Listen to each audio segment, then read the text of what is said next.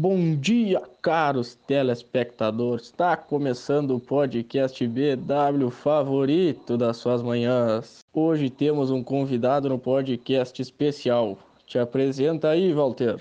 Bom dia, Bernardo. Me chamo Walter, sou estudante do IFAR e hoje viemos falar do HIV começarmos, vamos falar o que é. Causado pelo vírus do HIV, interferindo na capacidade do organismo de combater infecções. Agora me diz aí, Walter, como pode se propagar?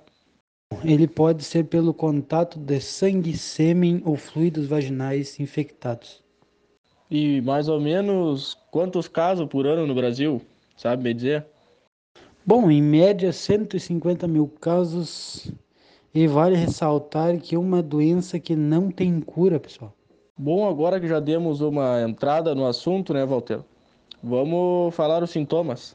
Os sintomas são semelhantes ao da gripe, como febre, dor de garganta e fadiga. E em que idade em média, no caso das mulheres, apresentam a doença? Bom, geralmente entre as mulheres os casos ocorrem entre os 15 e os 49 anos. Uh, agora surgiu uma dúvida aqui do, do, do, pessoal que fica mandando pergunta aqui por WhatsApp, pro, pro telefone aqui do podcast. Uh, em, no, em que caso das mulheres é mais frequente o não uso das medidas protetivas? São solteiras, casadas? Uma pesquisa feita e postada na revista Cielo apontou que as casadas são as que menos usam medidas protetivas. Bom, agora vamos para as medidas de, de proteção, então. Teria como citar algumas aí para nós, Walter? Existe um método que é bem seguro e que são os preservativos, tanto como o feminino ou o masculino. Também temos outros de alta eficácia, como o contraceptivo orais combinados, os injetáveis e mensais, os adesivos, os anéis vaginais, entre outros.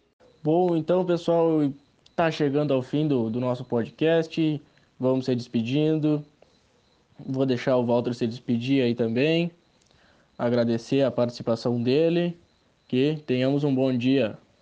Bom, obrigado pela, pelo espaço aqui. Gostaria de agradecer.